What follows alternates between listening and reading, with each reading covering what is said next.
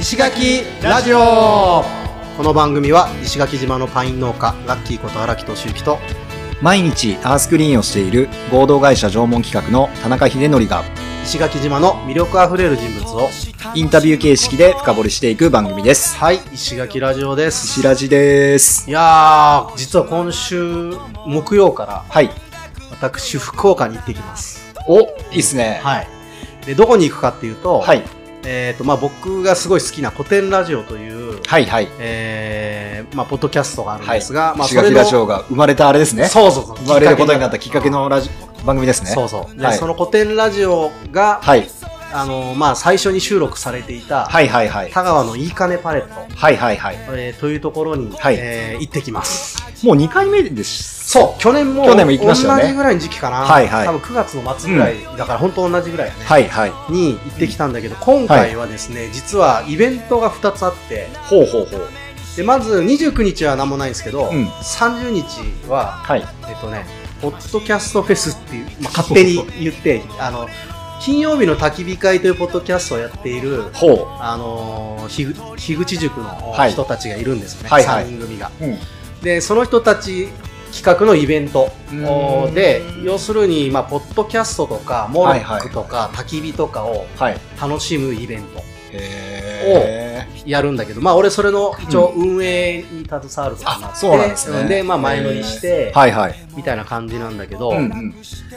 まあみんなほぼほぼポッドキャスターなんで、そうですよね。うんなので、うんあの現地でもはいはいろいろ撮ってこようかなと、あ、収録も。収録もおおいいですね、いいですね。なのでマイクと機材を少しだけ、んはいはいはいはいえーちょっと今回ね持っていこうかなとなるほど、思ってるんですなるほど、なるほど。けどもはい。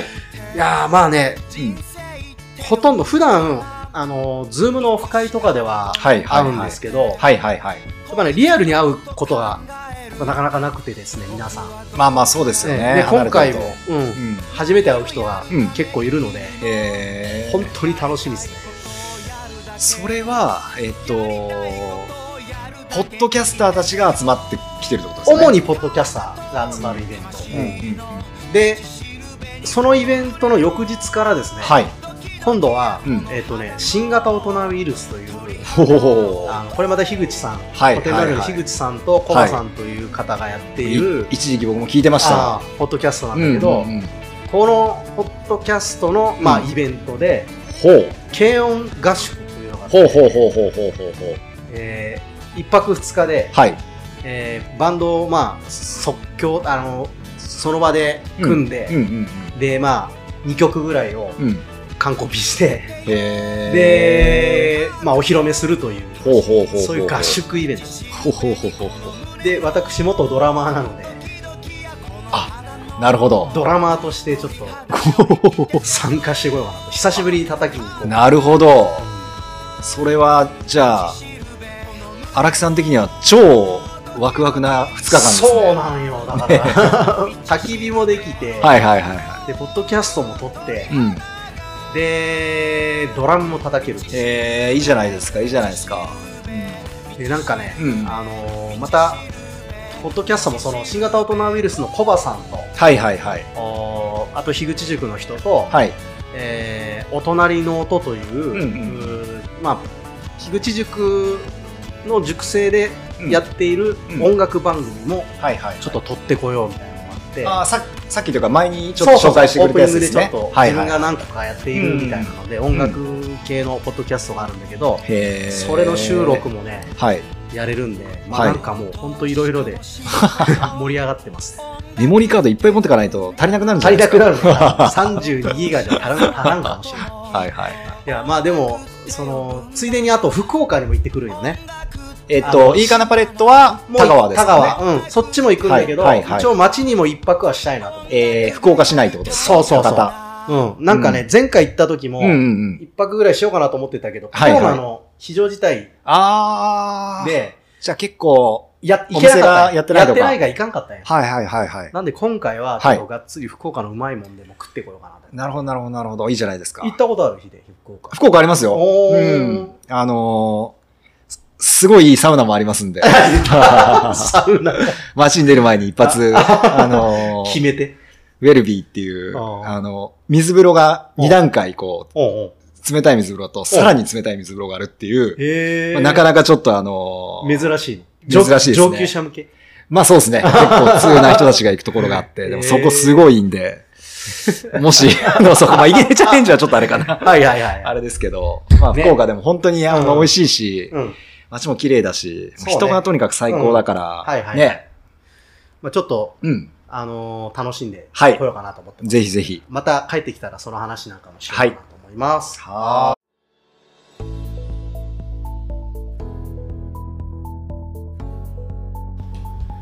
はい。えー、ゲストは、デボリー。よ吉和さんです。はいろしくお願いし。ますお願いします。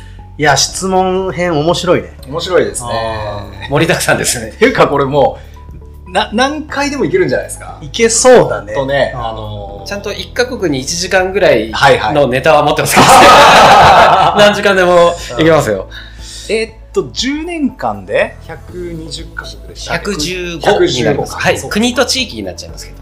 うん平均するとい一つの国にどのくらいいる計算なんですっけそうですね。まあ、長いところ短いところあると思うんですけど。一番短いところでうん。2日で終わりました。ですかあちなみに。一番、あ、ホンジュラスっていう。ホンジュラス。はい、中米の国ですね。えー。そのまま普通にまっすぐ走ったら2日で終わってしまったっていう。あ、国が小さいという話ですか？ね。そうですね。うんあの、ちょっとね、台形型をしてるような国で、へー。あの、一番短いところをはいはい。走ったってないうイメージです。なるほどなるほど、で一番長いとこですと、うん、半年ぐらいいましたね。半年なる。ほど、半年近く。うんうん一つの国で。はい。アメリカ？オーストラリアが8ヶ月。うん。うんで、次に長いのが多分エジプトに8、あえー、半年いました。そうなんですね。うんというのも途中で働いたりも。ああ、そっかそっか。はい。うんやっぱりうん途中でお金を稼ぎながらみたいな感じですか？そうですね。あのーそれも一つあるんですけれども、やっぱり僕、旅に慣れた時に事故を起こしたっていう経験があるので、へ走ってて、うん。やっぱり興味が湧かなくなってきたりとか、うんーやっぱだんだん気持ちもそういう風になってくる。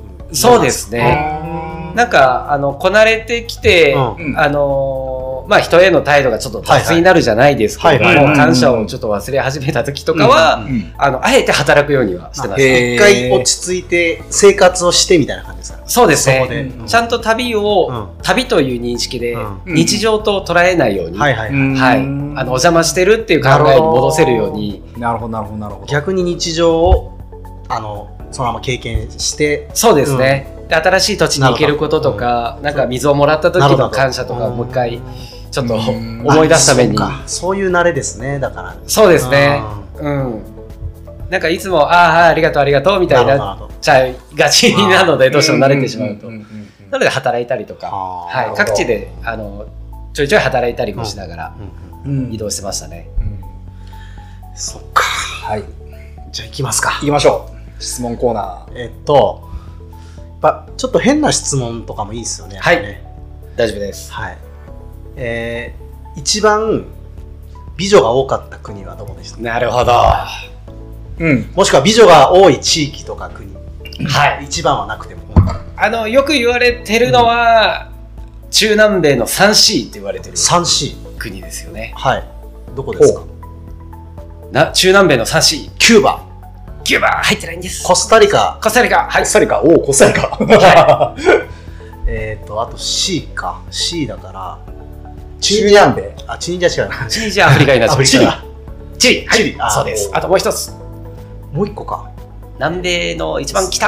あ、北。あ、えっと、あ、なんだ。サッカー強いとこ。そうです。コロンビアコロンビアですねコロンビア。あが美女の産地 3C って言われてるんですけど、うん。確かにあの、綺麗な方多かったとはい。思います。はい。で、あの、なんかね、すごい馴染みがあるような美人が多いんですよ。ほう、どどういう感じ？っていうのも、うんアメリカ大陸の先祖の方って日本人と結構近しい先祖の方なんですよね。なるほど。そのモンゴロイドが、そうです。ね、昔、アラスカがね、うんあのチチリの方まで行ったんですよね。そうです。ずっとねあの、一番先まで行ってるので、結構あの先住民の方って日本人と近しいような感じしてる方って多いんですけれども、そこに、あの、まあ、南米の,、はい。あのコロンブスさんとかが、まあ、新大陸発見で入ってきた時に他の血が混ざった、あのメスチオって言われてるような方々が多くなってくるんですよね。なのでヨーロッパの血とアジア系の血がきれいにこう合わさったハーフみたいな方が、多いので本当に完全に作られた、うんあのヨーロッパ美女はい。ってなんかちょっととっつきづらかったりわもするかりますなんかね、はい金金髪のね。そうですね。まあ黒目で黒髪ではい。っていうような、結構アジア寄りでハーフ寄りなあの美しさっていう方も多かったので、南米3州はやっぱりこのビーチとか行くのはやっぱ楽しみですよね。へ 綺麗なビーチがあると言ったらやっぱ行きたくはなってし。まい。ますよね。ーちょっと行って、行っとこうか、みたいな。まあ、そうね、世界でも有数の海だと聞くなら、いえしょうがない。ですよ、だって。ししょうがないいですよ。よ。うん。自転車で海晴れるわけじゃないので、うん しっかりと堪能させて。なるほど。はい。そうそこがやっぱ良かった。そうですねなん。か僕よく聞くのは、あの、バルト三国とかもかなり綺麗だみたいなはい話しますけど。そうですねう。んあの、ウクライナとかも、はい。本当に、なんか小石とか投げたら美女に当たんじゃねえかぐらい多かったですね。あ、そうなんですね。はい。綺麗な方多いですね。根血なんですかね、基本。なんか、割と美しい方。そう、どうなんですかね？うんなんか、そう、例えば、お沖縄で言うと、はい。宮古で、あのー結構美人が多い地域があるんですよね。うん。で、そこは、あの、要要するに昔、ヨーロッパの人とかが流れ着いて、うん。で、そのままそこで血が混ざったみたいな感じで言われてたりして、だだから、この八重山の人って結構ちっちゃい人が多いんですけど、うん宮古はなんか体格のいい人も結構いるんで、へそうでもそこの人って例えば沖縄美人って言われてるような人だーで結構そういう感じのこのエエキソジックっていうんですか？なんかちょっと混ざったような感じあるじゃないですか。確かにそうですよね。うん。柴咲コウさん。違うか。あの人もあの人違うか。山田優さんとかかな、ああ、とはかまあ安室さんとかもそうですけど、なんかああいう感じのい。なんか、スラッと綺麗な方多はい。ああの人も二階堂ふみさんもそうですね。確かね、なんかそういうイメージがあるんでなんか根血がやっぱり可愛いのかなみたいな。やっぱり馴染みのあるところがどっかあるか。らあると、匂いがあるから、はい、惹かれやすいのかなという気もしましたよね。えー見てみたいですね。そのでもどっちかというとその 3C が気になりますね。3C うんでも 3C のあの方、若い方、すごい綺麗な方、はい。本当にいっぱいいらっしゃるんですけど、うん。えーで今だとね、そういう文化ではないかもしれないんですけど、なるほど。うん。3C によくある街の像があって、銅像。銅像。はいはいはい。はいはいはい。あの太ったおばちゃんの像なんですよ。えーそうなんですはい。確実と言っていいほどあるんですけれども、はい。ええ。あれがやっぱふくよかは裕福で、で子供がいて豊かでっていうような、その幸せのシンボルみたいな感じで置いてあるんですけど、はいはいはい。あの少なからず皆さんあの年齢が上がるにつれて、あの銅像に近づいていく傾向あるので、はい、まあでもそういう状態になっているということは幸せだよというようなそうですね。現れなん向こうの方ね。うん。からしてみたら、とてもうん。豊かなんだなっていうような印象になると思います。なるほど、はい面白い 結構、あの、太ったおばちゃんの像だけをこう写真にいっぱい収めたいなって、あそう思いましたね。えーはい。えーそんなあるんですねあります。比比較的ね、いろんな国にあって面白かったですよ。じゃあヒデいきますかそうですねえっと僕やっぱりそのなんか旅してる時ってこういろいろこう不安になったりとかいろんなことが起こるじゃないですかはい。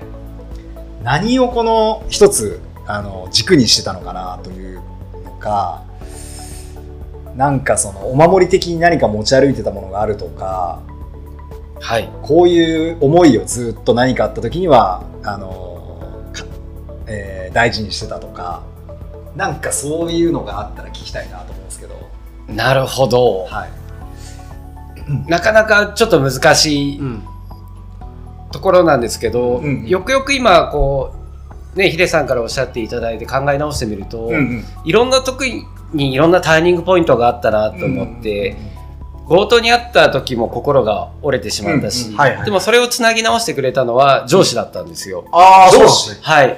えーとその映像制作。映像制作。はい。昔働いてた会社の上司うんうんうん。が、えっと、連絡をくれたんですけれども、あのもう物がないと、うんうん帰んない。もう大使館に行ったしもうお金もないから帰るしかない方法がない。自転車がない、はい、自取られたし。転車もない装備もない、悔しい、もう帰るしかないんだ、うんまあでもできなかったことは本当に不本意だっていうのを SNS 一台がもう来てたので、うんはいはいそこでつぶやいてみたんですよ、そしたら上司が「ほうほうじゃあ帰ってくんじゃねえよ」って言われて。ほうほうほう「だら言ってんじゃねえよ帰ってくんじゃねえよ」っていうので、うんはいはい。その時にはって気がついたこともあって「あのお前生きてんだろ」って言われてうんうんうん。まあ、死んでねえんだからやるだけやれよみたいな感じだったんですよ。そほこでうほあの時あそそういえば死んでなかったんだ。ラッキーだったんだってうん気づかされたりとか、ううん。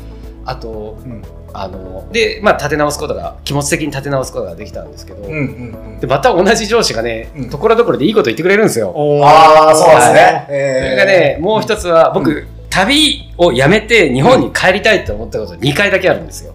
えっと強盗の時はい、1個の一個。は強盗でもう一個あるんですね。はい。もう1回あって、うんうん。それが、うん。あの東日本大震災なんですよ。ああ僕、はい、11年11年。うん。はい、の3月なんですけど、うん。南米もう北から降りてって、うん。本当に南米の最南端まで着いたんですよ、うん。着きそうだったんですよ。ね、はい。うん。うんで日本人のコミュニティもあったので NHK が見れる機会があって、うん。もうそれで知ったんですけはいれどもはいはいはい。であのパタゴニアっていう地域になるんですよね、はい。はい南緯が40度以南の南米のことをパタゴニアって言うんですけれども、うん。森林限界がもう始まってて木が生えてない、うん。でうん。もう土漠状態の地がずっと延々と、うんもうずっと何日も地平線の中を走るんですけど、うんうん。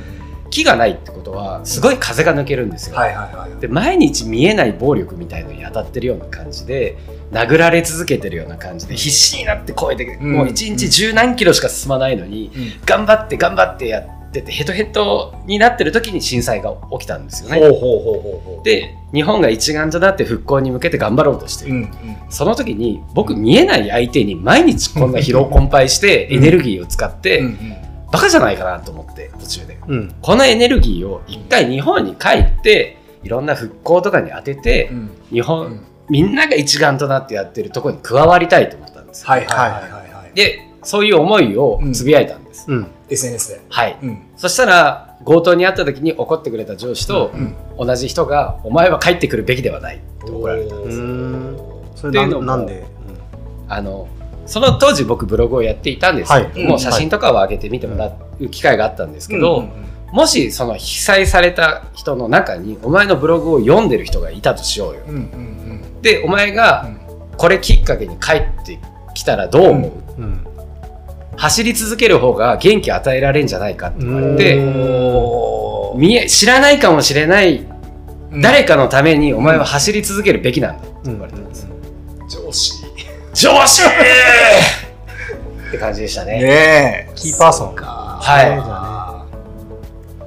じゃでそこであの、まあ、無帰国世界一周っていう冠を崩さずに済んだっていうのが一個と、うんうん。でもやっぱり気持ちはね僕は落ち着かなかったので、うんうん。あのまあ、世界中の方が集まるような観光地でもあったので、うんうん。いろんな方からメッセージをうん。現地語でもらって全部日本語翻訳にして、なるほど。うんそれをブログで発信するようにして、世界の人たちをみんなはい。これだけ見てくれてると。見てくれてるよと、日本の復興を願ってるよっていう発信はしましたけど、うん。それでちょっと心が落ち着いてなるほどなるほど。また走り始めることができたかなと。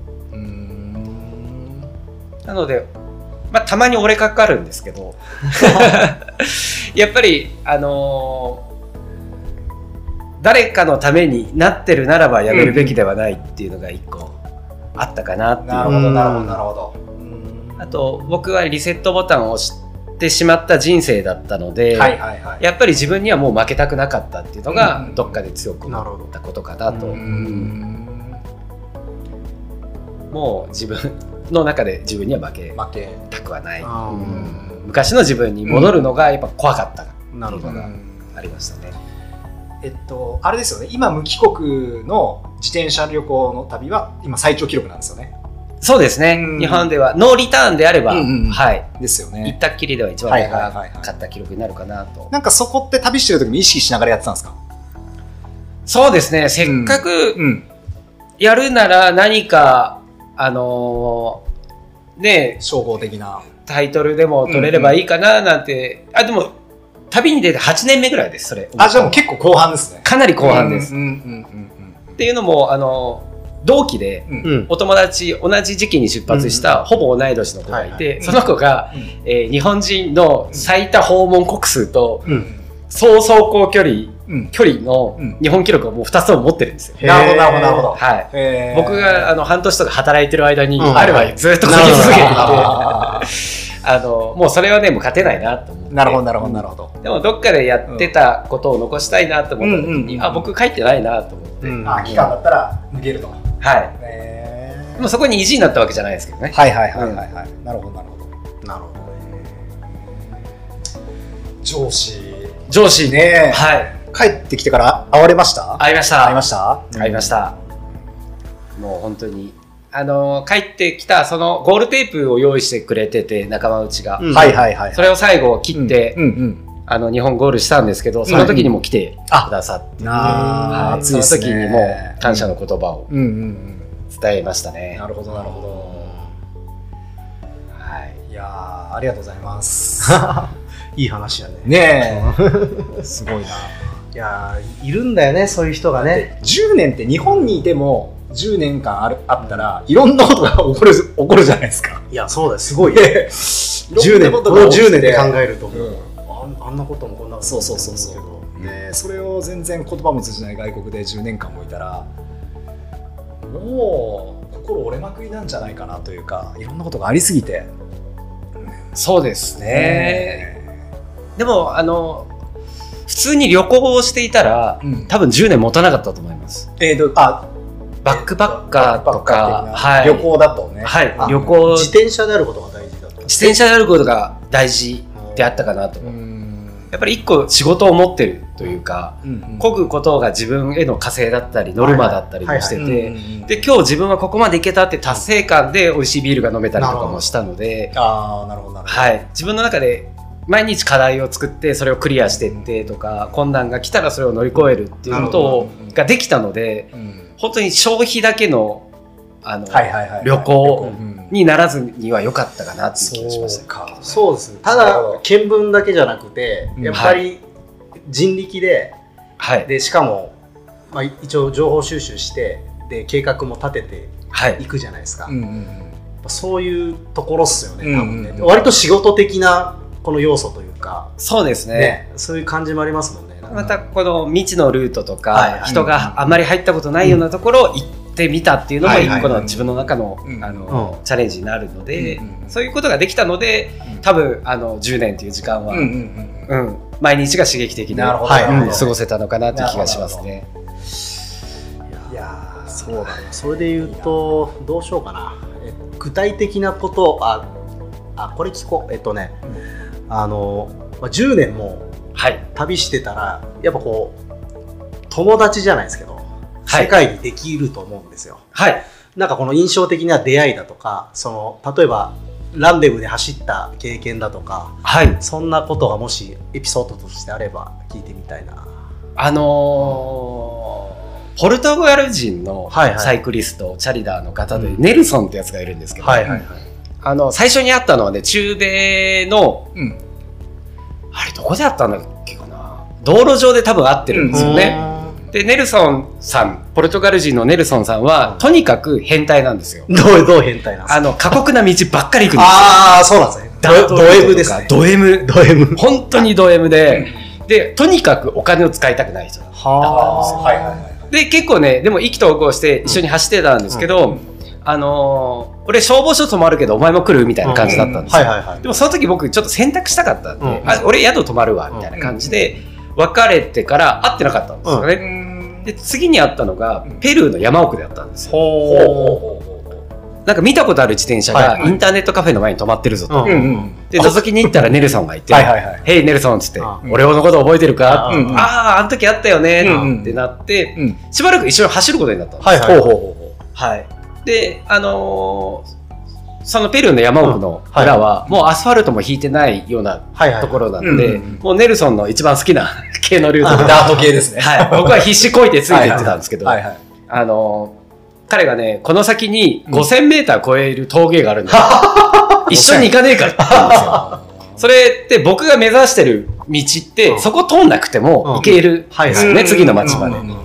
で、ネルソンは、その、あえて5000をタッチして、うん U ターンして帰ってきて、僕と同じ村に行こうとしてたんですよ。はその時代時点で4600メーターぐらいあるんですよ、標高が。あもうね、えーまだ400あったと。。はい僕ヘトヘトですよ、もうその時に。うんで、ド変態のチャリダーがぬかるんだ道に、うん5000メーター上がりに行こうぜって言うから、うん僕一回断ったんですよ。はいはいはいそれはちょっと辛いと。うでも、君だったらいけるよみたいな感じだからん言われたので、うん。一緒に上がった方がいて、うん。本当に実際にね、あの、やっぱり二人だからいけたんだなって思うぐらい励ましてくれたし、はいはいはい。うん。うんあの、一緒に5000メーターの、あの、うんうん。標識みたいのがあるんですけど、はい一緒に写真撮れてすごい楽しかったなっていう思い出が。あって、うんうんで、3回目に彼と会ったのが、はい。またあったんですね。そうなんです。それが、その、さっき話してたパタゴニア。ああ、ははいいはいはい。えっと、911と後になるんですけれども、そのさっき言ったみたいに毎日風が吹き抜けるとこなんですよね。。で、あのー自転車と装備だけで全体で70キロぐらいあるんですよ。はいはい自転車。はいはい。あの、中型のバイクぐらいあるんですよね、はい重さがあれが横滑りするぐらい重たいんですよ。風の力。風って風が風の抵抗も風超受けるんじゃないですか。そうんそうなんです。きついんですね。はい。わで、横から当たってるのでも辛いのに、正面から当てられたら、うんもう声出られないんですよ。進めないですね。はい。お。で、毎日それを2ヶ月ぐらいやられたんですよ。は一日10キロとかそんなもんそうでましたもんね、さっきね。はい。で、一番寒暖差がないのが夜中なんですよ。太陽の昇り降りの寒暖差で風が出るんで。で夜中は風ない？そうなんです。だあから日夜逆転の生活を結構してて、夜走る。け夜もうヘッドライトだけで走ったりとか、星目当てに走ったりしてて、でも、あ過の、酷。はい。もう本当に風の強い日があって、うん。あの、風の強い日って音楽聴きゃいいじゃんとかもなるんですけど、あはい。イヤホンとかするともっと音が反響して、あの、聞こえなくなるんですよ。へで、耳はもうバカになっちゃうし、うん毎日殴られてるようなもんなんで、うんなんかいろんなフラストレーションもたまるし、うん頭はパニックだし、体動かなくなってくるし、で、寒いんですよ。うんうんマイナス温度うなんで。ん。で、もういよいよ、これはちょっと声でられないと思って、うん道路の下にある水を流すような土管みたいのが埋まってるんですよ、はいはい道路って。僕その中に入ってうずくまってたんですよ。ほうほで、自転車を道路上に放置してう。。はいはいはい。で、とにかく、うんなんか風の音が聞こえるのが嫌だから、耳を塞いで、で、もう下向いて、で、あの、コンクリートの土管なんで、うんどんどん体温を奪われていくのが分かって、で、衰弱していくのが分かったんですよ。はいはいはい。で、あの、あ、こうやって人っていくんだなと。あ、でもやるべきことはやったし、はいはいもう1ミリとも体が動かない。そしたら、うんあの、風の音に乗って、はいはい。あの、人って死に際不思議ですよね。現状が聞こえるんですよ。ほう。ずーっと呼んでるんですよ、誰かも。うんほうほうほう。カズー僕、カズって呼ばれてうんはいはい吉カズなのでカズって呼ばれてたんですけど、うんカズーって呼んでるんですよ、うん誰かがずーっと。で、だんだんそれが近づいてくるんですよね。うんうんで、ああ、こうやって人って狂っていくんだなと思って。うん。で、あからさまに真上からカズーって呼ばれて、うんパッて見たらネルソンがいたんですよ。えーっと思って。うん。すげえ。で、お前の自転車があるから、はいはい。もうずーっとここら辺探しまくってたんだ。えーこんなとこにいたのか。って、大丈夫かって引きずり出してくれて、へで、彼が多分来なかったら僕死んでたんですよ。それ指名をーわあ、そうなんだ。はい。そうね。へ面白いな。あそれもなんか一個導きなのかなとは思いましたけーど、で、彼がずっと呼んでくれうんてなかったら、ううん。ん、そうだね。僕持たなかった今、デモさんここでぶ出会ってなかったかもしれないですね。そうなんですよ。だネルソンがいて救われたなっていうので、すごい強い印象として残ってますね。へあるんですね、やっぱそう。はいで、ああれ、結構やっぱルートが被るから、ところどころで合うんもんそうですね。はいねーうん。で、彼はあの逆方面から来てたので、はいはいはい。俺なんてずっと追い風だから時速30キロで、一日中漕いでねえぜ、あーって言ってて、なるほ 殺してるわ、と。もう行った後だったんですね。そうなんです。逆方帰り、帰りだったんですね。うんちょうど。いやすごい強烈に覚えてますね。はああるんですよね、やっぱそういうのがね。絶対あるだろうなと思いながら。ねう。ん。うんじゃあ、ヒデ、なんか、最後かな。ね。じゃあ、ちょっと自転車の旅っていうことだったので、はいはいはい。えー途中で一回自転車取られちゃいましたけど、うんなんタイヤ？何本ぐらい使ったんですか ?10 年間で。何本ぐらい使ったんですかそうあね。の、パンクパンとと、なんて言えばいいのかな？ファースト？なんだうんパンクは、うんうんえっ、と、1年間だけ数えたことがあって、はいはいはいがあの、北アメリカ走ってる時だったんですけど、うんうんメキシコにいる時やたらパンクしたんですよ。はいはいあとはアメリカのその綺麗なハイウェイ。を走っはいはいはい。年間で318してましたね。一パンク？日一回、うわー弱すごいな。1回で22箇所っていうのがマックスです。パンク数マジ。それもパッチじゃ修理しきらないんだよそうですね。そこまで行くとさすがに交換しちゃうんですけど、やっぱ当時っていつパッチが手に入るかわからないみたいな感じだったんで、もうあの手この手で塞ぎまくって走ってて、へもうなんかブヨブヨになってましたね。ああ ところどころ。はい。ーそれでも心折れません？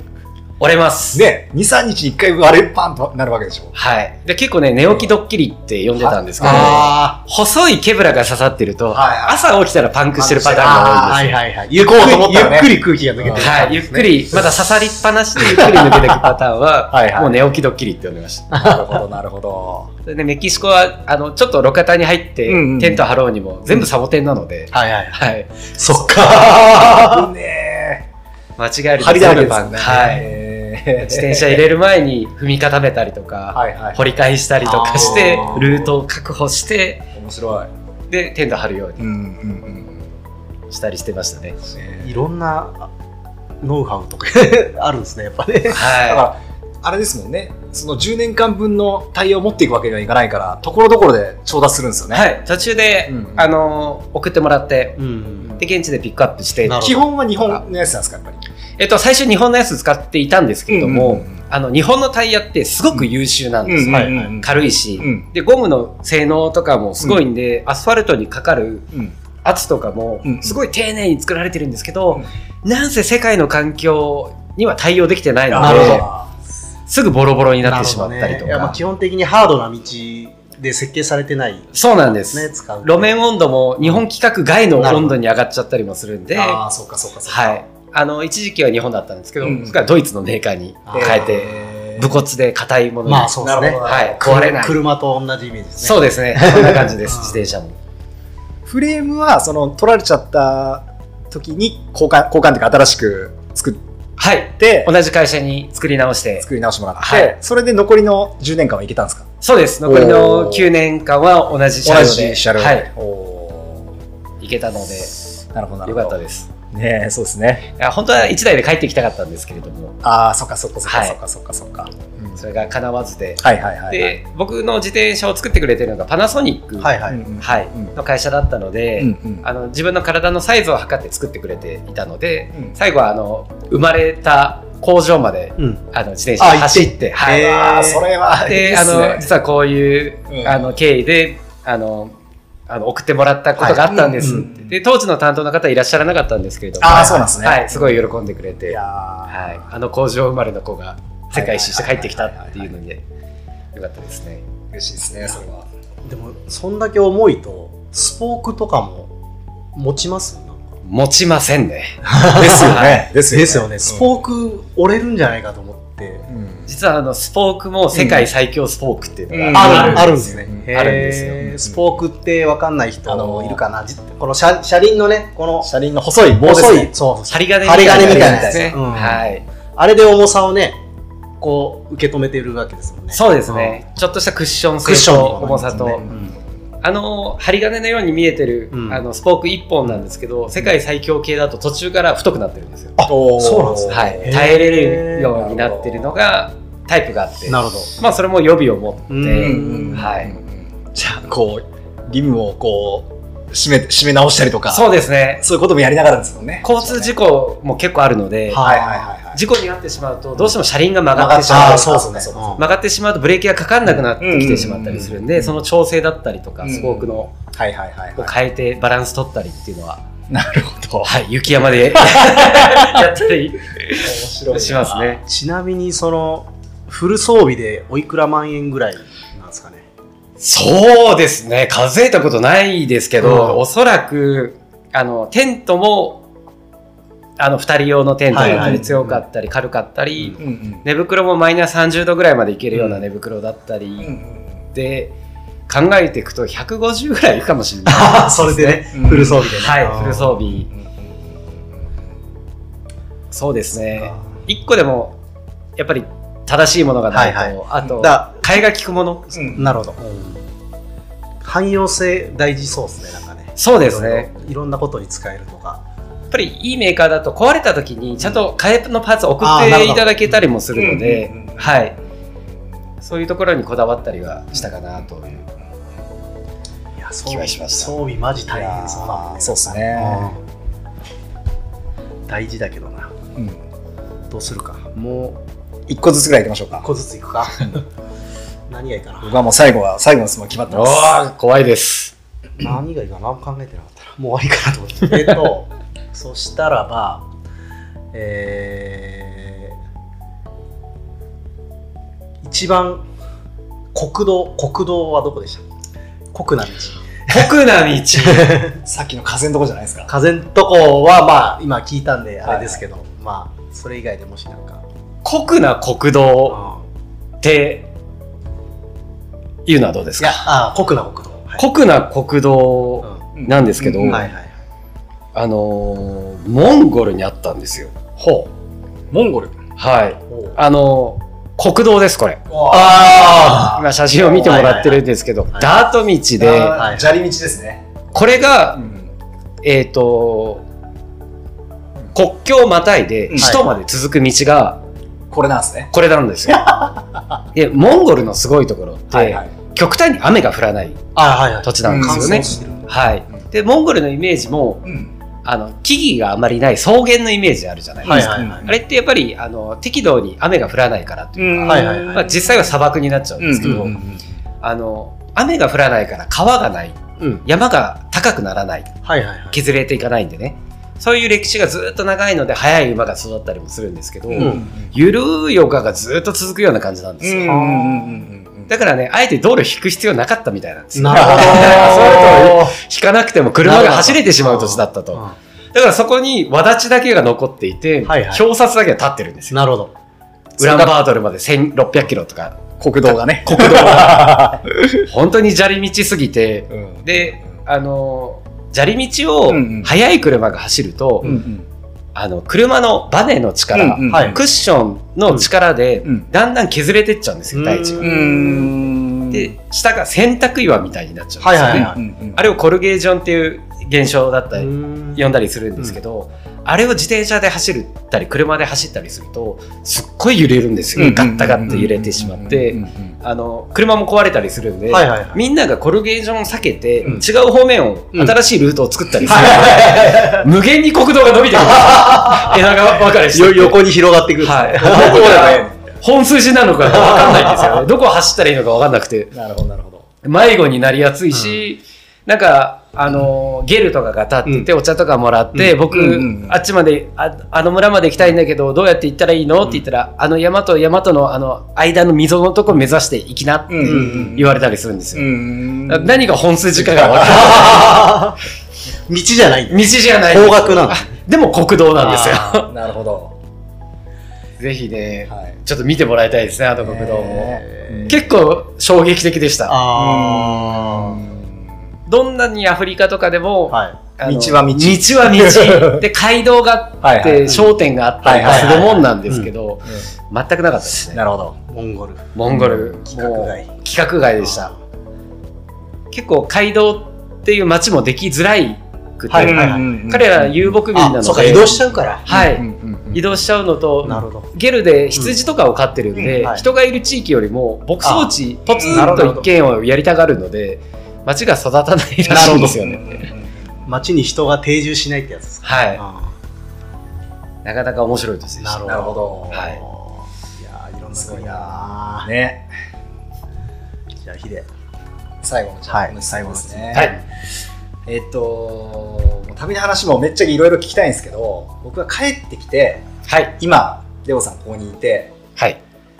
いやー旅ってこれが一番なんか良かったよねとかあこれが一番なんか今生きる上で役立ってるよねみたいなのって、なんかどういう経験とかどういう出来事だったりするんですか？そうですうね、ん。なかなかちょっといい、難しいですね、これもね。うん難しいとこなんですけど、うん。あのーすごい簡単に言ってしまうと、うん。自転車で世界一周しますって言った時に、うんうんうん。バカじゃないのって言われたんですよ。はいはいはい。でも僕はバカをやり通そうと思ったんですよ。帰ってきたら、うん。バカをやり通してよかったなとは思いますね。ああと自分から逃げなかったっていうのもあったんですけれどーも、それって人と違うからやめた方がいいよ。うん。でも僕の中では美学、美しいと思っていたものがあって、それをもう、どう思われてもいいから、うん自分がやりたいことをやり通そうんでうんうんう思って帰ってこれたのは一番強みになってるかなというなるほど。気はしますね。なるほどなるほど。結果それが評価になったりとか、うんうんうんうんこうやってネタになったり、うんお話できる機会が増えたりとか、うんうんうんうんあので結構学校とかでもお話しさせてもらうこともあるんですけど、はい。うんあの全然僕も勉強できなかったけれども、こうやって帰ってこれたんだよって話ができたりとか、はいはいはいはい。なんかあの元気与えることができるうんたので、なんかそうですね自分うのんやりたいことを通せたから嬉しかったなっていうのはなるほどなるほどなるほど。はいいやー答えになってるかどうかいやなってますなってますなってます。難しいんですけれどめっちゃなもってます。